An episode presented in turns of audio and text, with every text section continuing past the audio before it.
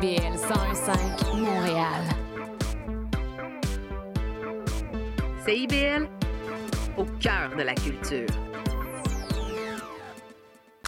C'est intermittent jusqu'à Wellington. Vers la rive sud, congestion depuis Turcot, euh, parce qu'on a eu un accident tout à l'heure sur la 132. Bon, mais c'est clair, tu vas être en retard. Ouais, cool.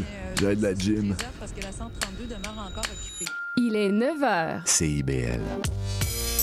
101.5.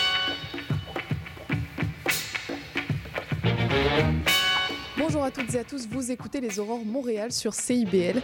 Ici Charline Caro, votre animatrice, ravie de vous retrouver en, ce mercredi 15 novembre. Et aujourd'hui, on a des beaux chroniqueurs qui s'en viennent avec Christian Nadeau pour les mouvements sociaux, Julie Grenier pour l'itinérance et pour finir Emma Ducassou-Péo pour les grandes femmes de Montréal. Alors que vous soyez au travail, sur la route ou bien tranquillement en train de vous réveiller, bienvenue sur les ondes de CIBL. Et dans l'actualité, des affiches en soutien à la Palestine ont été collées dans certaines stations de métro dans la nuit de lundi à mardi. Le slogan Génocide en Palestine Canada complice y était inscrit, accompagné d'un code QR menant vers des sites internet de soutien à la population gazaoui. La STM déplore ce genre de vandalisme, je cite, et une enquête a été ouverte auprès du service de police de la ville de Montréal. Et dans l'actualité culturelle, M pour Montréal revient du 15 au 18 novembre. C'est un événement qui vise à développer l'industrie musicale québécoise et canadienne, à la fois pour les artistes émergents et pour les artistes confirmés. Des conférences et des concerts seront donc proposés pour promouvoir la musique de notre région et de notre pays. C'est une occasion pour le public de découvrir ce qui se fait autour de chez nous et pour les professionnels, professionnels du secteur, c'est une opportunité pour euh, développer leurs compétences et puis aussi leur réseau. Pour connaître toute la programmation, rendez-vous sur le site mpourmontréal.com. On continue sur CIBL avec la chronique de Christian Nadeau sur les mouvements sociaux.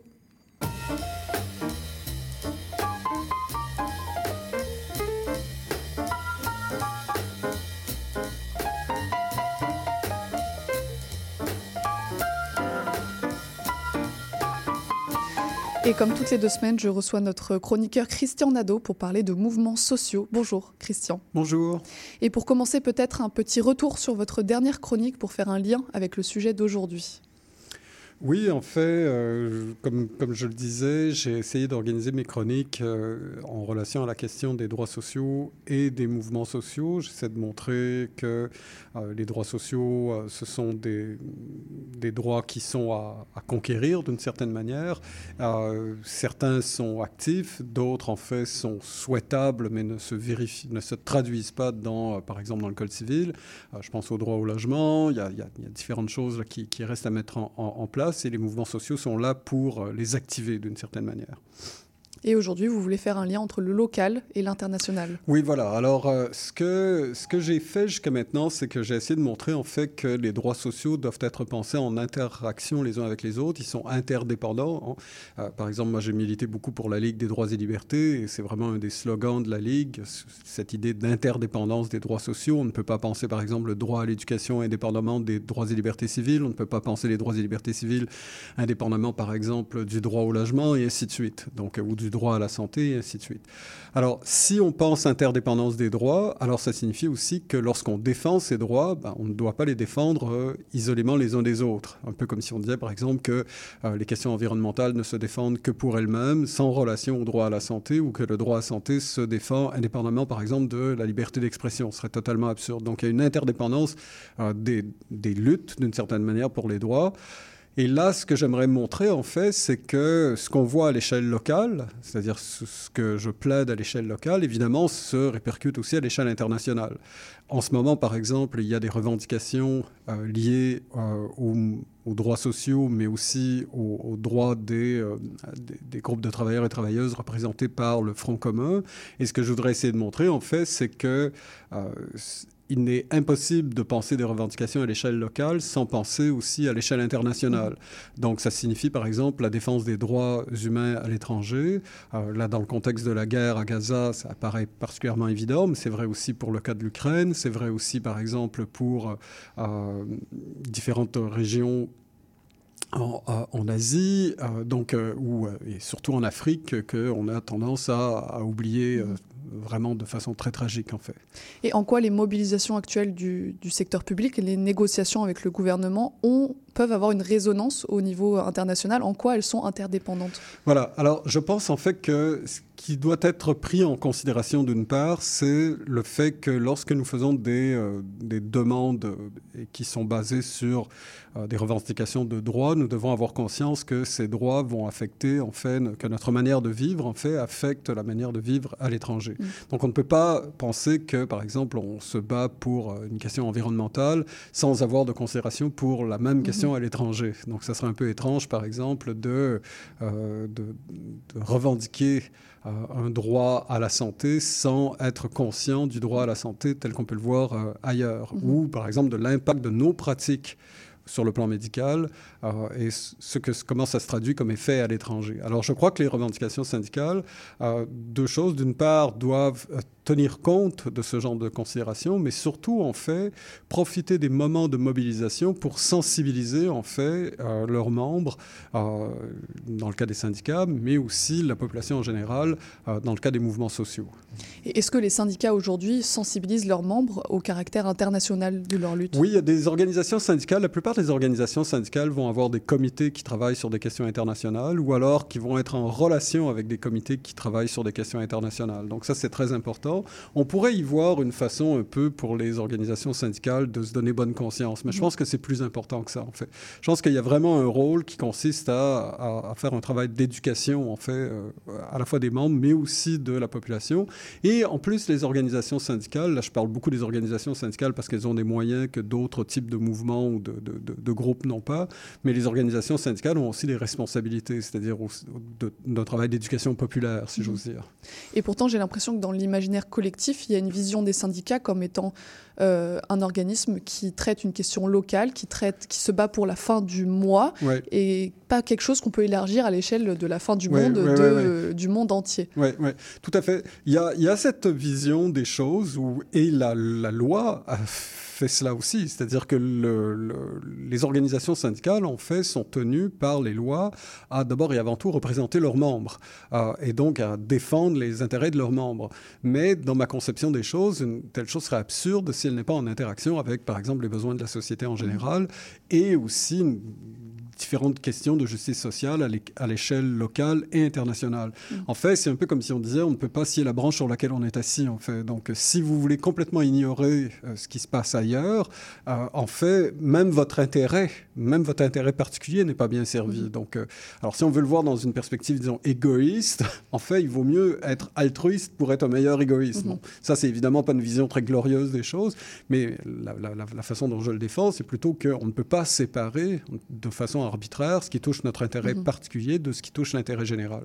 Et si on passe du côté du gouvernement, est-ce que c'est dans son intérêt de penser en termes internationaux et est-ce que c'est dans son intérêt surtout de communiquer en ces termes-là? Oui, je pense que là, là, il faut voir. C'est-à-dire que euh, ce qui se produit, en fait, c'est que ce qu'on peut voir, c'est que du côté des gouvernements, on n'a pas nécessairement la même logique. Euh, est-ce que c'est dans leur intérêt? Très certainement. est-ce que c'est dans l'intérêt des personnes qui siègent au gouvernement? Là, ça, c'est une autre chose. Mmh. Euh, ce qu'on peut voir très souvent, en fait, c'est que les tractations, qu'elles se fassent à l'échelle locale ou internationale, sont souvent, servent souvent des intérêts particuliers, par exemple les intérêts des grandes corporations. Euh, mais en même temps, ce que je dirais, c'est que je, je, je, suis tout à fait d'accord. Je suis le premier. J'ai fait, fait, beaucoup de choses pour euh, critiquer les gouvernements à, à, à différents égards. Euh, mais en même temps, un gouvernement n'agit jamais seul. C'est-à-dire qu'il faut voir aussi que s'il a l'appui d'une population et si une, ou si une population est insensible par rapport à des actions qui sont menées par le gouvernement à l'échelle locale ou internationale, alors le gouvernement a les mains libres d'une certaine manière. Et il peut très bien agir en, en notre nom parce que euh, qui ne dit mot consent d'une certaine manière. Mm -hmm. Donc, euh, en fait, je pense que le travail qui, qui, qui était intéressant, et là, j'aimerais parler d'une autrice que, que, que j'ai commencé à étudier. Euh, ce qui est intéressant, en fait, c'est de voir qu'il faut changer nos manières de percevoir les choses et même de nous informer. En fait, c'est toute une question, disons, d'imaginaire social. Alors, le mot peut paraître grandiloquent, là, mais c'est une représentation des choses en général qui fait en sorte que lorsque on reçoit des informations ou lorsqu'on est attentif à certaines informations, soit on les dénigre, soit on les range dans le placard, si j'ose dire. Donc, mm -hmm. quand la population est insensible, par exemple, à ce qui se passe à Gaza, ou en tout cas, euh, y voit comme un conflit très éloigné sur lequel elle ne peut absolument pas intervenir, alors là, il y a un problème de perception. Et je pense que les organisations syndicales et les mouvements sociaux peuvent faire en sorte qu'il y ait un changement de perception. Parce qu'elles sont plus ancrées dans le réel. Voilà, exactement, exactement. Et alors, Parlez-nous de, cette euh, autrice dont vous nous parlez, Michelle Moody Adams, c'est ça? Oui, c'est ça. Alors, euh, Michelle Moody Adams, c'est une prof de l'Université de Columbia qui est à la fois en droit et en philosophie. Euh, elle a publié différentes choses sur, disons, la, la, manière dont on doit concevoir les espaces pour développer la justice sociale. Donc, elle a écrit un livre en 2022 qui, qui est publié chez Columbia University Press qui s'appelle Making Space for Justice, donc faire de l'espace pour la justice.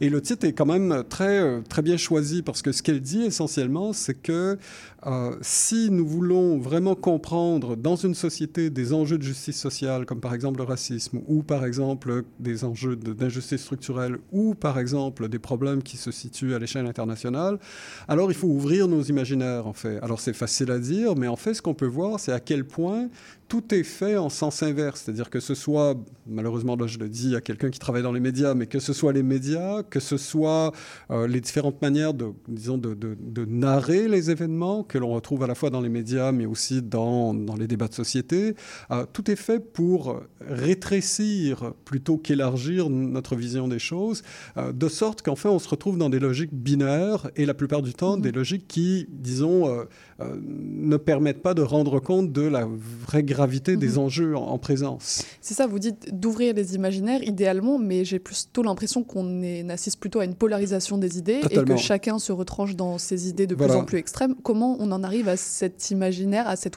ouverture des imaginaires Alors, il y, a un premier problème qu'il faut voir avant d'entrer dans cette question, c'est que euh, très souvent, on va dire que le vrai problème, c'est la polarisation. Euh, je ne sais pas si le problème, c'est la polarisation. Je pense que la polarisation, telle qu'elle est vécue actuellement, est un effet d'un problème plus fondamental. Parce qu'il serait tout à fait d'accord, il serait tout à fait possible d'être en désaccord profond, par exemple, je suis, et j'imagine que évidemment vous aussi, euh, nous sommes résolument antiracistes. Il n'y a, a, pas de négociation à avoir avec une personne qui se réclame du racisme. Il n'y a pas de demi-mesure.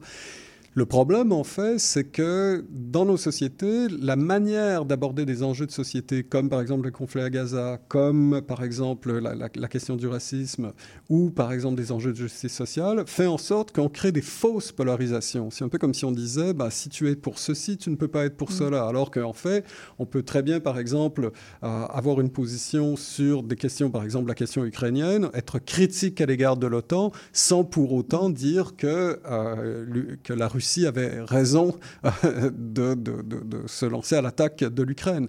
On peut très bien être très critique à l'égard de l'OTAN et maintenir une position qui n'est pas du tout favorable à, à l'invasion russe. Euh, le problème, en fait, c'est qu'on crée des fausses polarisations. Donc, pour changer ce vocabulaire, en fait, pour changer cette manière de faire, il faut qu'on change notre, disons, notre grammaire politique d'une certaine manière. Et c'est ce qu'elle invite. Ce qu'elle dit, en fait, c'est que les mouvements sociaux vont forcer des débats, en fait, mais vont, alors qu'on pourrait croire, en fait, l'inverse, l'inverse. Je pense que les, les, réseaux sociaux sont plutôt favorables à l'inverse, mais les mouvements sociaux vont favoriser des imaginaires qui vont construire un débat mmh. social qui n'aurait pas été possible auparavant. Alors, une des, des démonstrations qui est là, c'est les mouvements civiques pour les droits des personnes noires aux États-Unis. C'est-à-dire qu'il y a énormément de choses qui ont été faites au cours des années 60 qui ont vraiment changé la donne. Alors, on peut bien sûr être beaucoup plus critique et, et moins optimiste quand on regarde l'état actuel des choses aux États-Unis. Là, on s'entend que euh, c'est loin d'être une situation politique euh, idéale.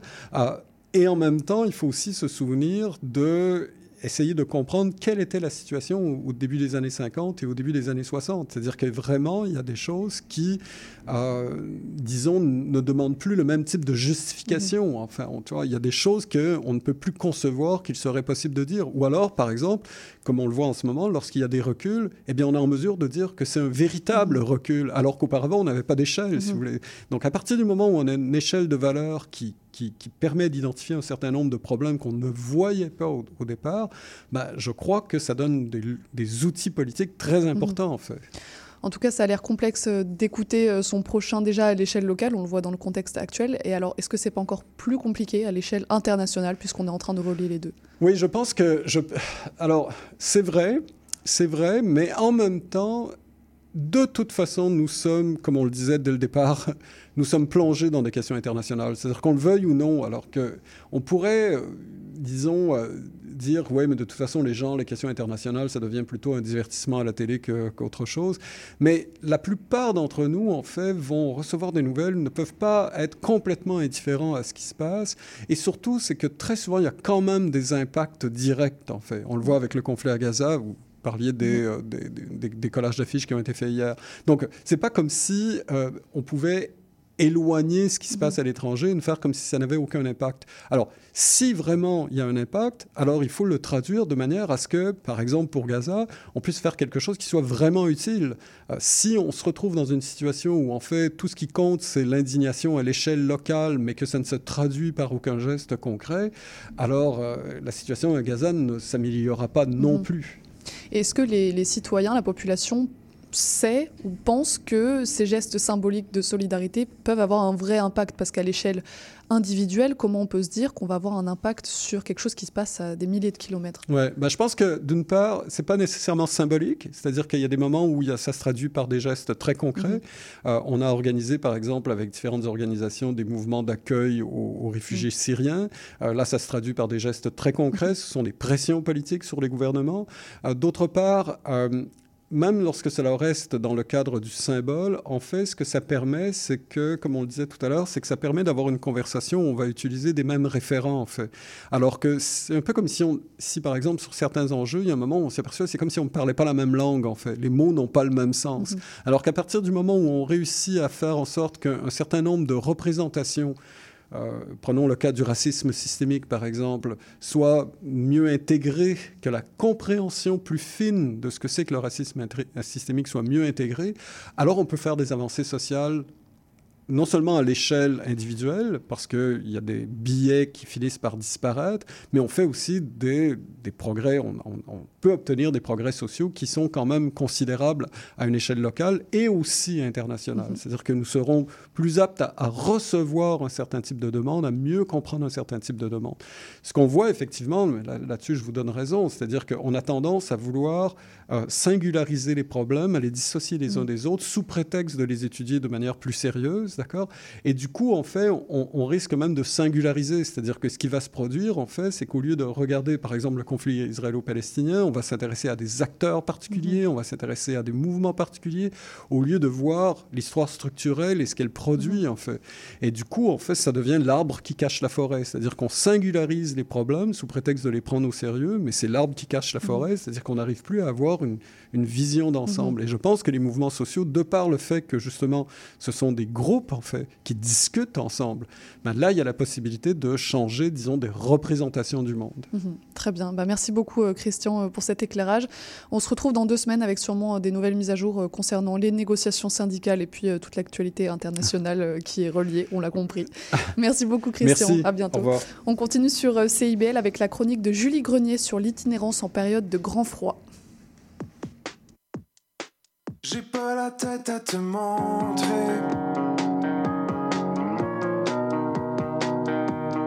Ce que tu ne comprends pas chez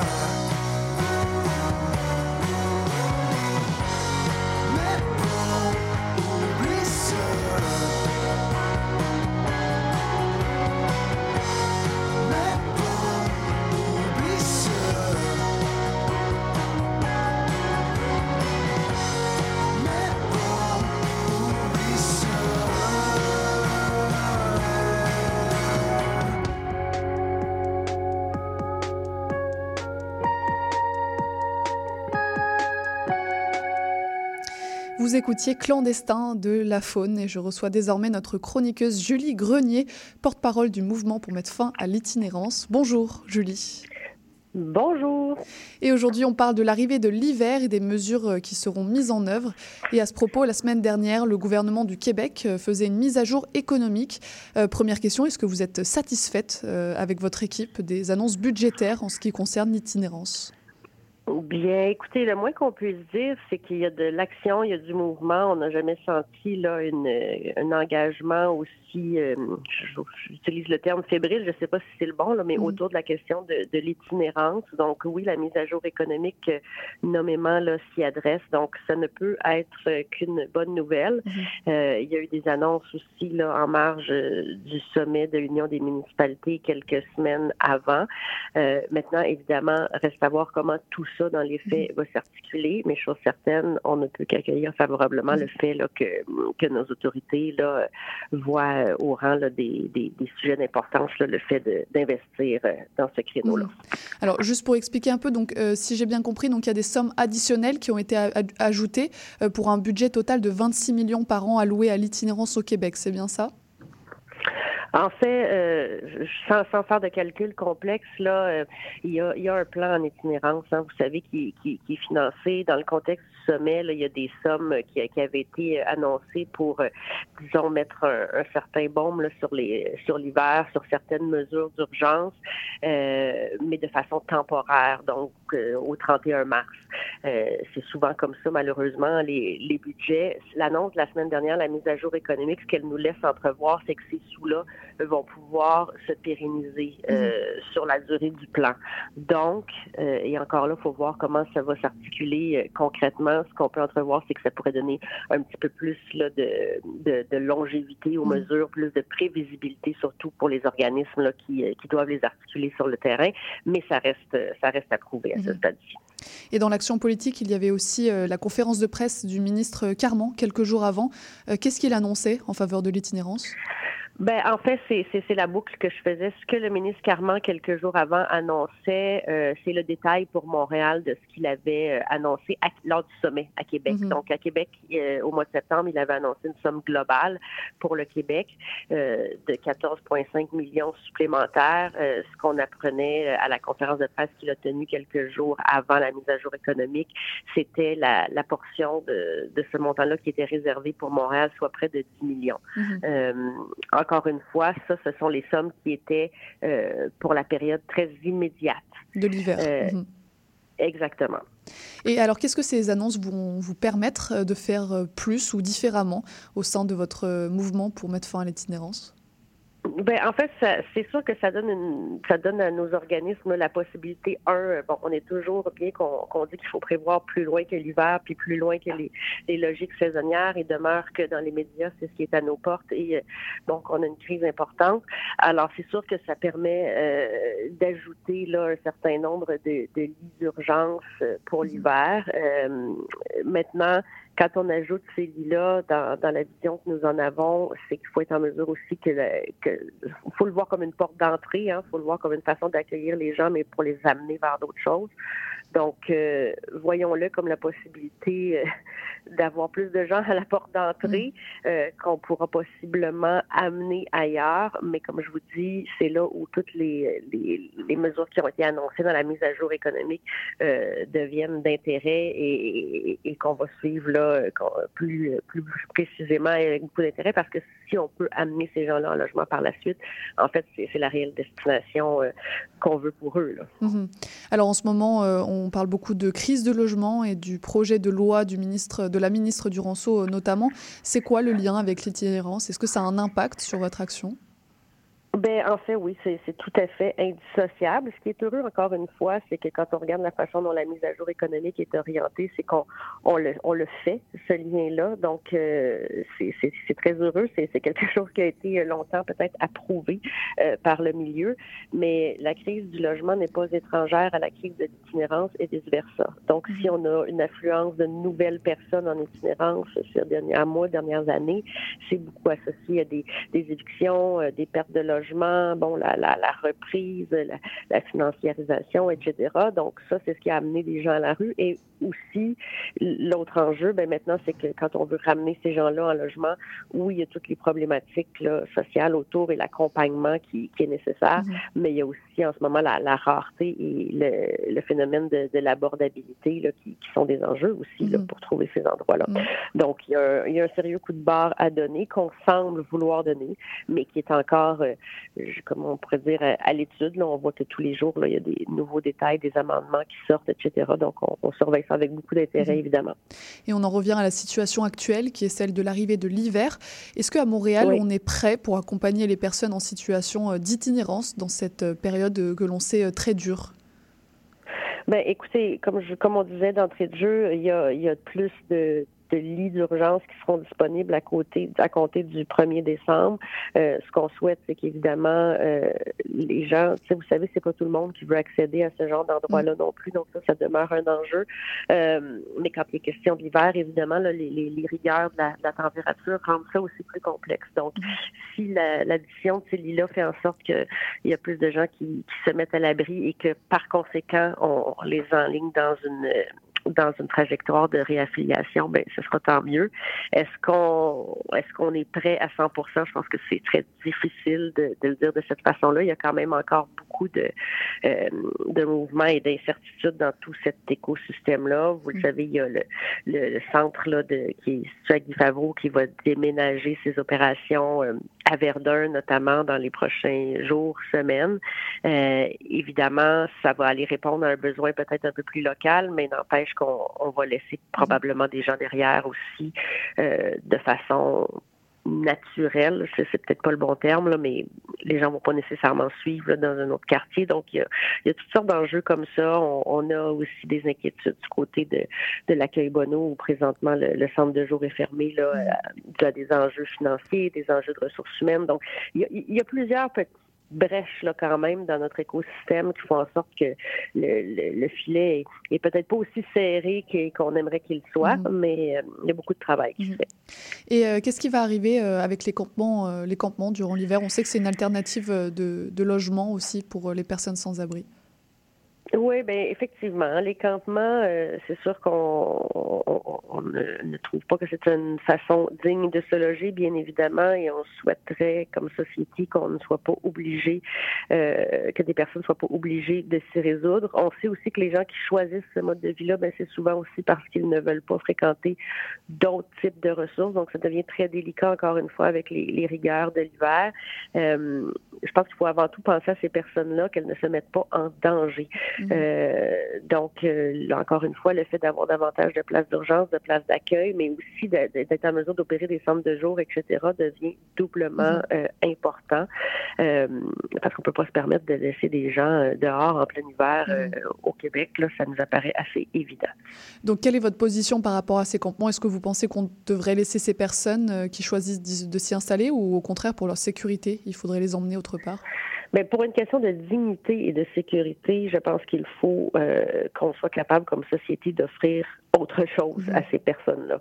Euh, je ne pense pas que personne fasse ce choix-là, euh, bien qu'il fasse ce choix-là par rapport à un, refuge d'urgence qu'il ne souhaite pas fréquenter. Je ne pense pas qu'il fasse ce choix-là euh, à l'inverse euh, par rapport à un logement ou quelque chose comme ça. Mm-hmm. Donc, on, on, a un devoir, je pense, comme société, d'être capable de faire ce qu'il faut. Et c'est là où les mesures euh, de la mise à jour économique et tout ce qui se travail au niveau du logement et de l'habitation euh, deviennent euh, intéressants mais importants euh, parce que c'est, un peu l'indicateur de, de cette faille-là qu'on a Mhm. quand on, on voit que des gens sont, sont résolus, sont résolus à, à vivre dans des tentes. Là.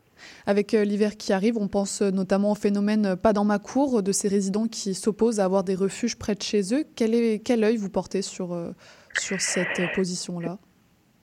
C'est quelque chose qui est, qui est très triste. Si vous voulez mon avis, euh, on le vit là, avec le, le déménagement imminent là, du, euh, de Guy Favreau notamment. C'est certain que on peut comprendre là, que tout le monde veut, la, veut, veut une petite vie tranquille, euh, veut, veut avoir son petit jardin, etc. C'est tout à fait légitime. Euh, par contre, on parle de citoyens, quoi qu'il en soit. Mhm. Alors, dans, dans la ville, on doit être capable d'avoir une place pour chacun. Et euh, c'est pas en déplaçant une situation d'un quartier à un autre ou d'un arrondissement à un autre qu'on qu'on va euh, résoudre. Donc, je pense qu'on on doit socialement y mettre du nôtre euh, et se sentir un peu responsable collectivement de toutes ces personnes-là et de du, mieux qu'on doit leur apporter. Et pour certains, ben, c'est de servir dans des organismes, mais pour d'autres, ça peut aussi être de commencer par accepter que des gens viennent prendre du mieux à côté de chez eux et Mhm. que l'accompagnement qu'ils reçoivent, il est là. J'ai envie de dire, euh, si c'est un refuge qui se déplace à côté de chez vous, ben, c'est au moins un endroit où on donne de l'aide. Alors, euh, c'est déjà un pas dans la bonne direction. Mhm, Très bien. Du côté de, de, de l'hôtel de ville, qu'est-ce que la ville pourrait faire de plus? Est-ce qu'il y a des actions que vous attendez de leur part?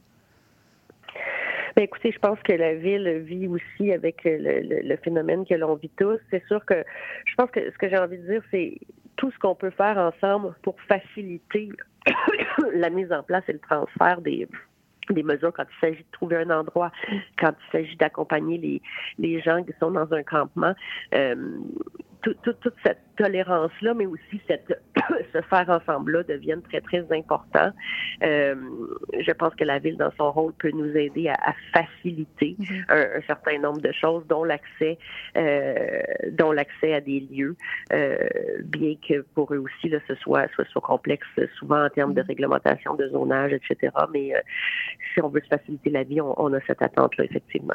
Est-ce que c'est seulement une affaire de budget, d'action politique? Est-ce qu'on parviendrait, même avec la meilleure volonté du monde, à mettre fin à l'itinérance, selon vous? Mais je pense que c'est une affaire de société Mhm. avant tout. Euh, tout ce qu'on observe en ce moment sont le reflet de certains d'un cumulatif de, de failles. Je pense on se parlait de, de, de crise du logement euh, au point de départ. Euh, si on était en équilibre de ce côté-là, si euh, je pense que d'une part, on, ce serait déjà beaucoup plus facile. Ensuite, euh, oui, il y a des gens qui vivent toutes sortes de traumas, euh, que ce soit la suite du décès d'un proche, que ce soit la suite d'une perte d'emploi, d'une séparation, parce que les, les visages sont multiples. là. Ça, c'est, c'est l'autre chose. Là. Je parlais aux collègues de la, de la maison du père hier, puis euh, il y, a, il y a 25% là, de, de, de personnes qui euh, sont des nouveaux visages là, qui arrivent là, en ce moment au service de prévention suite à une perte d'emploi. Euh, des visages un petit peu plus jeunes dans ce cas-là, bien que la majeure partie, la, la, moyenne d'âge demeure élevée, euh, on, on, voit ça beaucoup. Donc, c'est toutes sortes de visages. C'est, nos, nos personnes aussi euh, demandeuses d'asile qui arrivent d'ailleurs. Donc, c'est une combinaison, oui, de d'action politique, de budget, mais je pense de, de, de volonté de société mmh. aussi euh, de croiser toutes les, les forces possibles. Et vous parlez de, de cette multitude de, visages. Et est-ce qu'il y a un type de personnes pour lesquelles vous craignez le plus euh, dans le contexte de l'hiver? Ben, je pense qu'on doit craindre pour tout le monde d'une certaine façon, euh, mais, mais ce, qui, ce que je trouve dommage, euh, notamment, mais sans exclure rien, c'est de voir que des, bon, on parlait du phénomène des demandeurs d'asile, notamment des gens qui choisissent de quitter des contextes euh, pour des raisons politiques, des raisons de, de, de guerre, des, de, toutes sortes de raisons, se retrouvent chez nous euh, et doivent être se résoudre à, à, vivre à la rue ou affronter là, les, les rigueurs de l'hiver de cette façon-là. Ça m'apparaît complètement mmh. invraisemblable qu'on en soit là. Puis malheureusement, c'est un, un, phénomène qu'on voit une augmentation. Mmh. L'autre inquiétude, évidemment, ben, c'est le vieillissement aussi euh, de plusieurs personnes qu'on retrouve en situation d'itinérance. Euh, beaucoup de premiers épisodes à un âge avancé, ce qui est absolument invraisemblable aussi aussi, euh, parce que ça en suit aussi tout l'état de santé physique, etc. Donc, c'est euh, c'est vraiment une question de dignité Mhm. humaine, là. mais au sens large, pour toutes les personnes dont il est question. Mais si vous me demandez de spontanément de, de pointer là, euh, des personnes pour qui je trouve ça particulièrement préoccupant, c'est ce qui me vient en tête. Aujourd'hui, de quoi les, les organismes comme le vôtre qui luttent contre l'itinérance ont le plus besoin? Ben, je pense de, de- de cette volonté-là dont on parlait, euh, d'une meilleure société là, qui, qui prend euh, à bras le corps euh, l'ensemble des moyens qu'il faut pour inverser la tendance.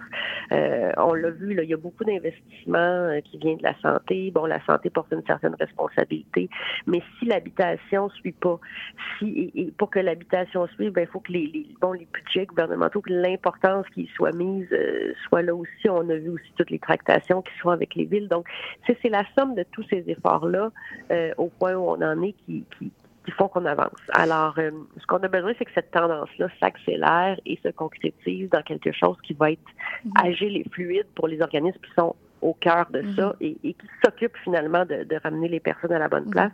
L'autre chose que je vous dirais, c'est tout le phénomène de prévention parce que oui, il faut ce qu'il faut pour réaffilier, mais il faut faut que le, le, le robinet arrête de fuir aussi parce que si on amène autant de personnes en situation de précarité qu'on en ressort, euh, on n'est pas gagnant pour Mhm. autant. là. Est-ce que euh, travailler face à des situations euh, aussi euh, complexes et surtout qui concernent des personnes, des citoyens, vous le rappeliez, est-ce que ça peut être parfois pesant sur le plan mental et est-ce que vous trouvez toujours des sources de détermination et de motivation?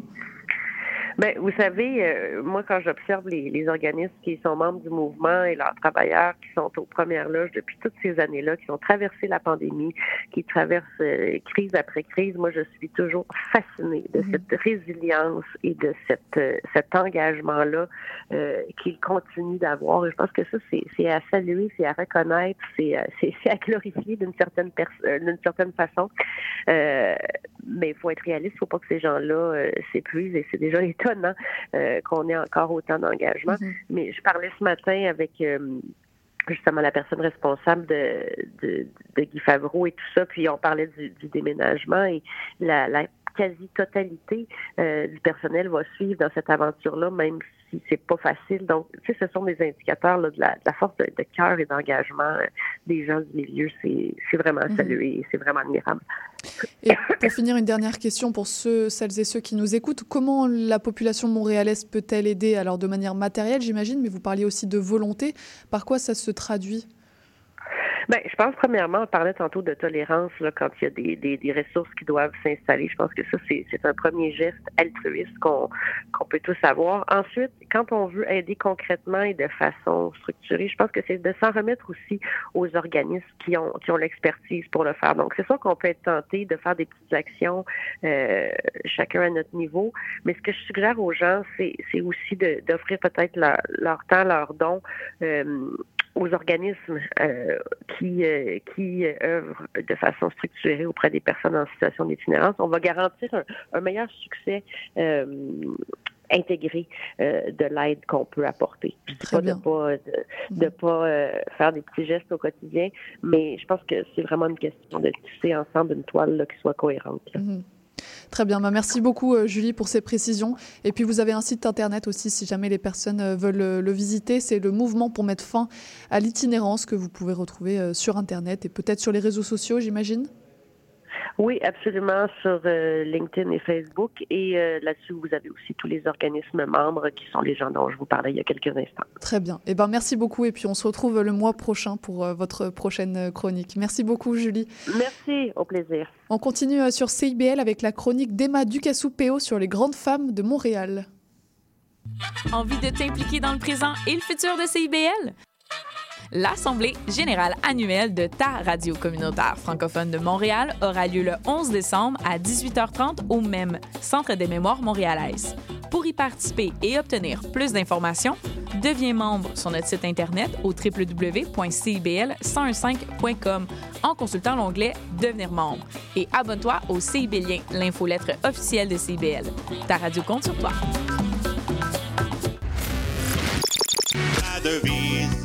Nous soutient n'est plus Québec, je me souviens. On va hurler et déconner pour dénoncer la société. Avec nous, souvent ça dégénère. Dans le monde, il s'en passe des affaires. Sous le signe des moustiquaires, on a Les Trois Moustiquaires, mercredi 17h sur les ondes de CIBL. Voyage musical dans les années 80, je vous invite à écouter Spraynet et Spandex où je vous fais découvrir des chansons méconnues mais néanmoins excellentes. Spraynet et Spandex avec Isabelle les mardis après-midi de 4 à 6 en rappel les samedis soirs de 9 à 11 sur CIBL 1015. La girafe en bleuse. À chaque semaine, Jean Gagnon Doré reçoit un artiste de la scène musicale québécoise. La girafe en bleuse, les vendredis 13h, rediffusion dimanche 10h. CIBL 105 Montréal.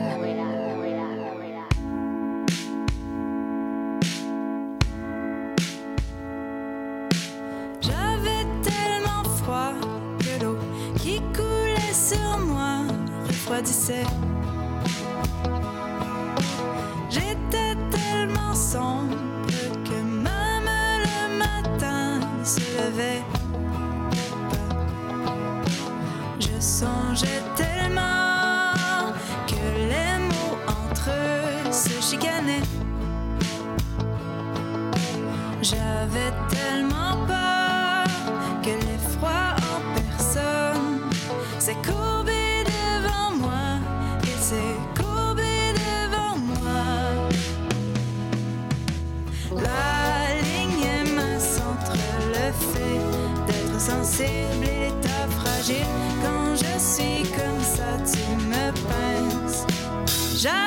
Tellement froid que l'eau qui coulait sur moi refroidissait.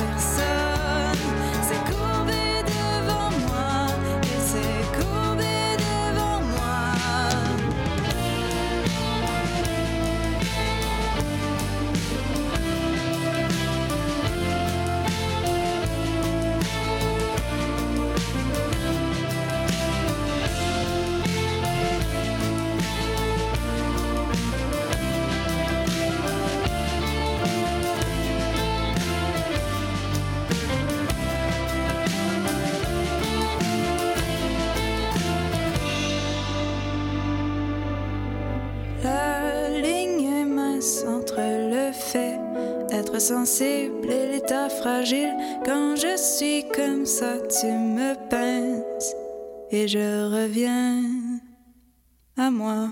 Et comme chaque deux semaines, on accueille notre chroniqueuse Emma Ducassou PO pour sa chronique sur les grandes figures féminines de Montréal. Bonjour Emma. Hello Et de qui tu nous parles aujourd'hui? Alors pour cette chronique, j'ai eu une petite réminiscence. Je suis passée à la librairie féministe Le Guélion le week-end dernier pour trouver de l'inspiration pour cette chronique, mais surtout, euh, avouons-le, comme une bonne excuse pour mettre de côté les biographies et les essais politiques et m'acheter plein de romans. Et euh, bah, parce que c'était une petite pause pour le cerveau bien méritée. Et alors que je traînassais dans le rayon littérature québécoise, je suis tombée sur un roman que j'avais lu il y a quelques années déjà. Et ce roman, c'est euh, Putain de Nelly Arcan. Et ça m'a sauté aux yeux, le, le- le titre, puis surtout le nom de l'autrice, parce que je dois honteusement avouer que Nelly Arcan était l'une des rares personnalités célèbres québécoises que je connaissais avant d'arriver euh, au Québec. Avec Céline Dion et Trudeau, hein, parce que... Bien sûr, ouais, quand même. Et euh, comment t'as entendu parler d'elle? Alors, Nelly Arcan, j'ai entendu parler d'elle grâce, ou plutôt à cause, je sais pas trop, de la controverse liée à sa participation au talk show français. Tout le monde en parle en 2001. Donc, euh, bon, clairement, j'étais quand même assez jeune, mais j'ai un souvenir de mes parents qui euh, en discutent ensemble. Et en fait, dans ce talk show, elle euh, présentait son premier ouvrage Putain, donc assez sulfureux pour l'époque avec ce nom, vous imaginez. Et elle a immédiatement attiré une grosse attention médiatique et littéraire. Puis, euh, bon, bah, cette participation, elle a grandement contribué à faire connaître son œuvre et à stimuler des débats euh, sur des questions importantes liées à la sexualité, à la prostitution, à la féminité euh, et aux conditions des femmes. Et pourquoi cette Nelly Arcan, elle est aussi controversée? Alors, Nelly Arcan, déjà, c'est une écrivaine qui est foncièrement nihiliste, euh, c'est-à-dire qu'elle sépare pas les valeurs et les faits. Enfin, elle hiérarchise pas les, valeurs ni la morale, quoi. Donc, euh, bon, on peut comprendre en quoi déjà ça peut être un peu controversé, ça.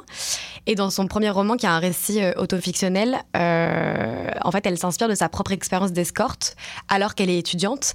Et ça, ça va beaucoup remuer la petite bourgeoisie intellectuelle euh, puritaine, euh, notamment française d'ailleurs. Euh, quand on vient, euh, en fait, c'est ok de parler de sexe, hein, mais pas d'un point de vue féminin et encore moins quand t'es un ou une TDS, quoi. Travailleuse du sexe. C'est ça, tra- travailleuse du sexe. Oui, pardon. L'œuvre, en fait, elle explore vraiment sans compromis la réalité du travail du sexe, de la sexualité, des féminités et surtout de leur aliénation. Et en fait, ses écrits, euh, Arcan, ils vont immédiatement euh, se faire remarquer aussi par sa prose, parce que euh, et en plus que son contenu. Et je pense que ça, personnellement, c'est hyper dissonant pour l'époque, euh, cette tension entre deux mondes, le monde de la luxure, du luxe, de la prostitution, du sexe, et le monde universitaire, le style d'écriture très... bah, très universitaire et en même temps extrêmement sulfureux. Enfin, ça fait comme un petit choc des. Oui, c'est ça, c'est vraiment un choc littéraire qui se produit. Est-ce que tu sais si c'était une sorte de provocation euh, que voulait faire Nelly Arcan? Elle a cherché à bouger un peu ce, ce milieu euh, trop, trop, trop calme. Bah, je peux pas dire pour elle, mais ce que je trouve assez intéressant, c'est qu'il y a vraiment cette espèce de dissonance cognitive qui se crée, j'ai l'impression, un peu dans la, dans la tête des gens où ils comprennent pas trop euh, ce qui est en train de se passer et ça les bouleverse pas mal. hein. Mhm. Et euh, justement, tu parlais de l'émission euh, qui a contribué à la rendre célèbre tout à l'heure. Est-ce que tu peux nous en parler un peu plus? Ouais, surtout que j'ai dû la re-regarder euh, et j'avoue que c'était vraiment difficile à visionner. Le présentateur euh, Thierry Ardisson, perso, je trouve que c'est un gros misogyne sexiste. Bref, il a contribué à créer un climat hyper intrusif. Euh, le ton et les invités, c'est devenu vraiment rapidement condescendant et méprisant envers Nelly Arcan. En plus, je trouve qu'il y a un énorme truc d'enjeu. euh, euh, culturel de vu que c'est une québécoise c'est grave accentué parce que c'est elle est entourée de petite bourgeoisie littéraire française là et en fait, je, me suis sentie super triste de voir que la seule autre femme présente sur le plateau, que je nomme pas parce que j'ai pas réussi à retrouver son nom, bah en fait, cette personne-là, là, cette femme-là, se met complètement en opposition face à Mé- à Nelly Arcan et la méprise ouvertement. La juge, elle se désolidarise complètement d'elle. Et, euh, en fait, on a l'impression d'être euh, la putain face à la prude, quoi. Enfin, c'est hyper. euh, c'est hyper triste, je trouve, c'est hyper euh, désolidarisant. Et en plus, ça, c'est fait dans un environnement qui est hyper toxique parce que tous les autres invités, c'est exclusivement euh, des mecs blancs appartenant, comme je disais, à l'élite euh, intellectuelle bourgeoise française qui oscille entre jugement et comportement pernicieux à l'égard de Nelly Arcan. Donc tu te dis, c'est quoi ce truc hyper malsain où personne ne l'écoute? Et c'est vraiment. C'est une balance entre euh, ouais, jugement et euh, érotisation de son discours. Quoi. Donc l'émission ne l'a pas invité pour parler du fond euh, de son livre. C'était clairement pour faire du buzz et, et jouer la provocation. Je, je sais pas parce qu'en fait, euh, elle s'est fait énormément remarquer par sa prose. D'ailleurs, on l'a même questionné si c'était bien elle qui l'avait écrit, comme si Mm. c'était complètement impossible qu'une travailleuse du sexe euh, écrive un, un roman euh, érudit. Et je pense qu'elle a été invitée, ouais, parce que ça fait putain, c'est tu peux pas passer à côté, quoi. Mhm. Et comment t'expliques cette, euh, cette incompréhension, cette réaction face à son texte qui été très vive?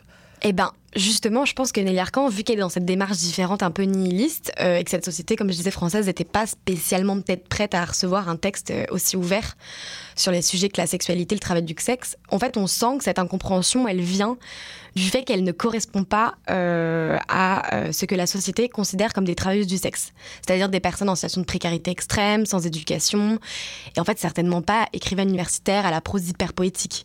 Donc non seulement c'est témoin d'un profond sexisme et d'une misogynie de la société, mais c'est aussi témoin euh, d'un classisme qui est profondément ancré et par contre complètement euh, caché, quoi. Pour autant, euh, ça l'a pas du tout empêché de s'imposer dans le paysage littéraire québécois et international en tant qu'autrice, certes pro- provocatrice, mais surtout profondément engagée. Est-ce que la réception euh, de son livre a été plus favorable, plus positif en- au Québec qu'en France, tu sais? Oui, vraiment. Tu vois une véritable différence quand tu regardes les entrevues. euh, et euh, enfin, en France, c'est. On le sait, là, c'est pas non plus les personnes les plus euh, ouvertes d'esprit sur ces questions-là. Est-ce qu'elle a écrit euh, d'autres livres après ce succès euh, mondial, vous pourrez dire, ou ce- cette désillusion mondiale?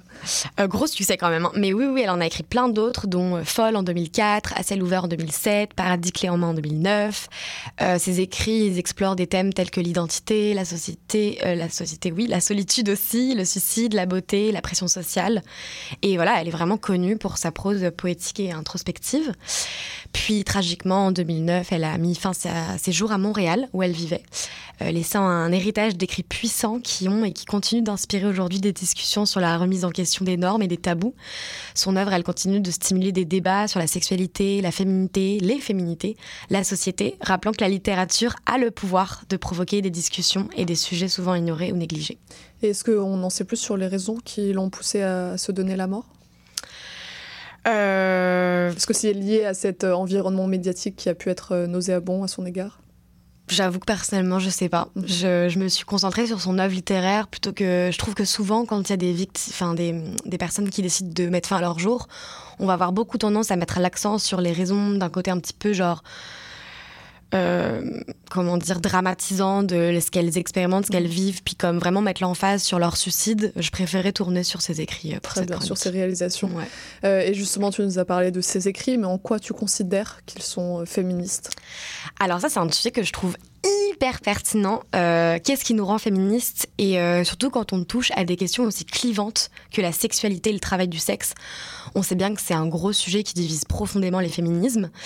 Euh, mais moi, je considère, et je ne suis pas la seule, que Nelly Arcan, elle est profondément féministe notamment par le choix de ses sujets d'écriture, qui touchent aux expériences euh, féminines, sexuelles, euh, en proposant une lecture des injonctions, de la pression sociale, euh, à correspondre à des normes de beauté irréalistes, euh, et surtout comment naviguer avec ces normes aliénantes. Elle remet en cause aussi, euh, d'ailleurs, profondément les normes de genre, parce que par ses écrits, en fait, elle contribue aussi au dévoilement de la performance du genre, illustrant son caractère fondamentalement performé et donc socialement construit.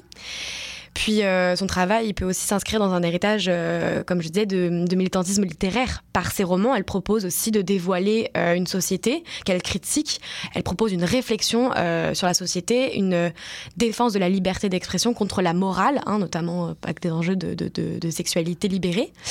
Et puis finalement, Nelly Arcan, c'est... en fait, Nelly Arcan, c'est c'est une autrice qui est complexe mu- multidimensionnelle. Euh, sa relation au féminisme, je tiens à le préciser, ça peut être euh, interprété de différentes manières.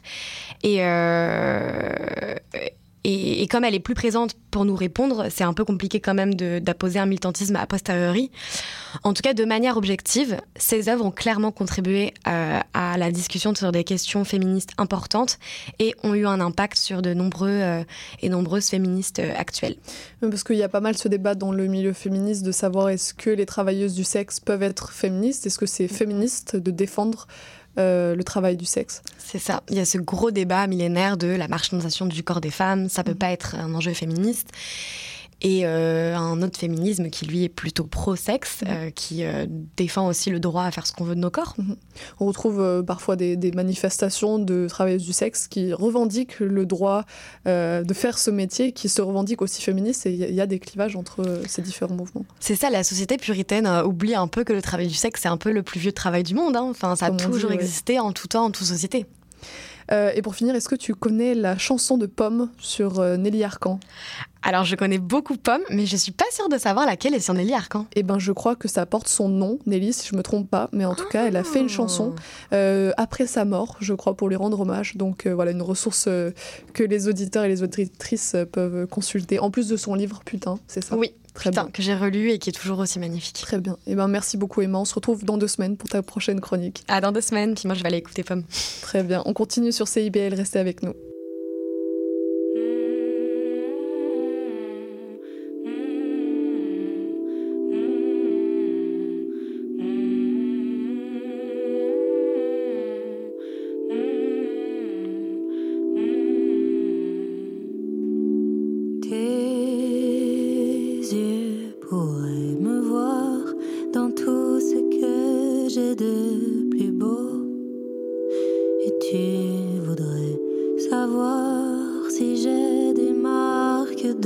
Dans le dos, dans le dos, dans le dos,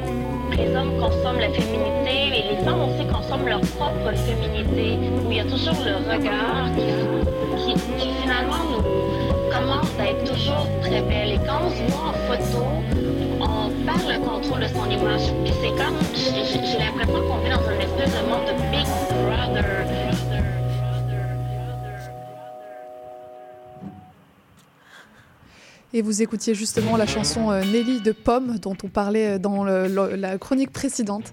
Et pour nous, c'est euh, déjà la fin de l'émission. Merci à Christian Nadeau, à Julie Grenier à Emma Ducassou-Péo pour leur venue. Et puis merci également à Maurice Bolduc pour la mise en onde. Demain, on reçoit des chroniqueurs, ma foi, très sympathiques avec euh, Daniel Bergevin pour les musées de Montréal et Anaël Roland-Balzon pour sa chronique culturelle.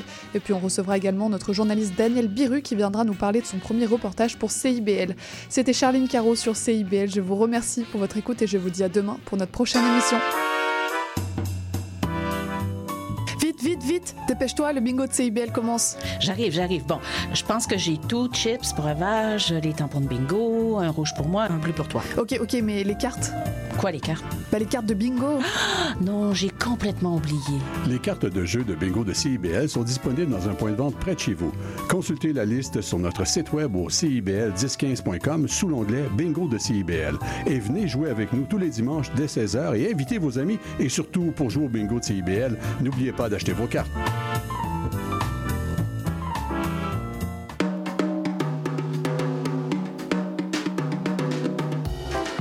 Tonic, c'est une émission dynamique sur le fanzine, la culture underground et les archives littéraires au Québec. Je reçois un, une zineur, zineuse pour jaser d'inspiration et de création chaque mercredi 18h sur les ondes de CBL 105 FM Montréal.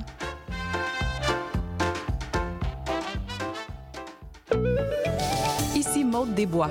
À l'effet durable, on parle d'environnement, de défis de société et de développement durable en s'appuyant sur l'actualité environnementale. C'est un rendez-vous tous les mardis 10h, rediffusion lundi 8h sur les ondes de CIBL 1015. Monsieur Bull et compagnie, un magazine radio sur le vin, la bière et les spiritueux. Des conseils pour mieux boire. Guinaël Revel et son équipe parlent du bio, de la viticulture, des spiritueux, des vignobles du Québec, du Canada, de toutes les nouveautés de la planète vin et une chronique fromage. Monsieur Bull et compagnie, les vendredis de 9h à midi, rediffusion les dimanches 21h à CIBL 1015 Montréal. CIBL 105 Montréal. Vivre Montréal, Montréal. Alors, ici c'est IBL. On entre en onde bientôt, bientôt, dans 5 minutes. C'est CIBL 105 au cœur de Montréal.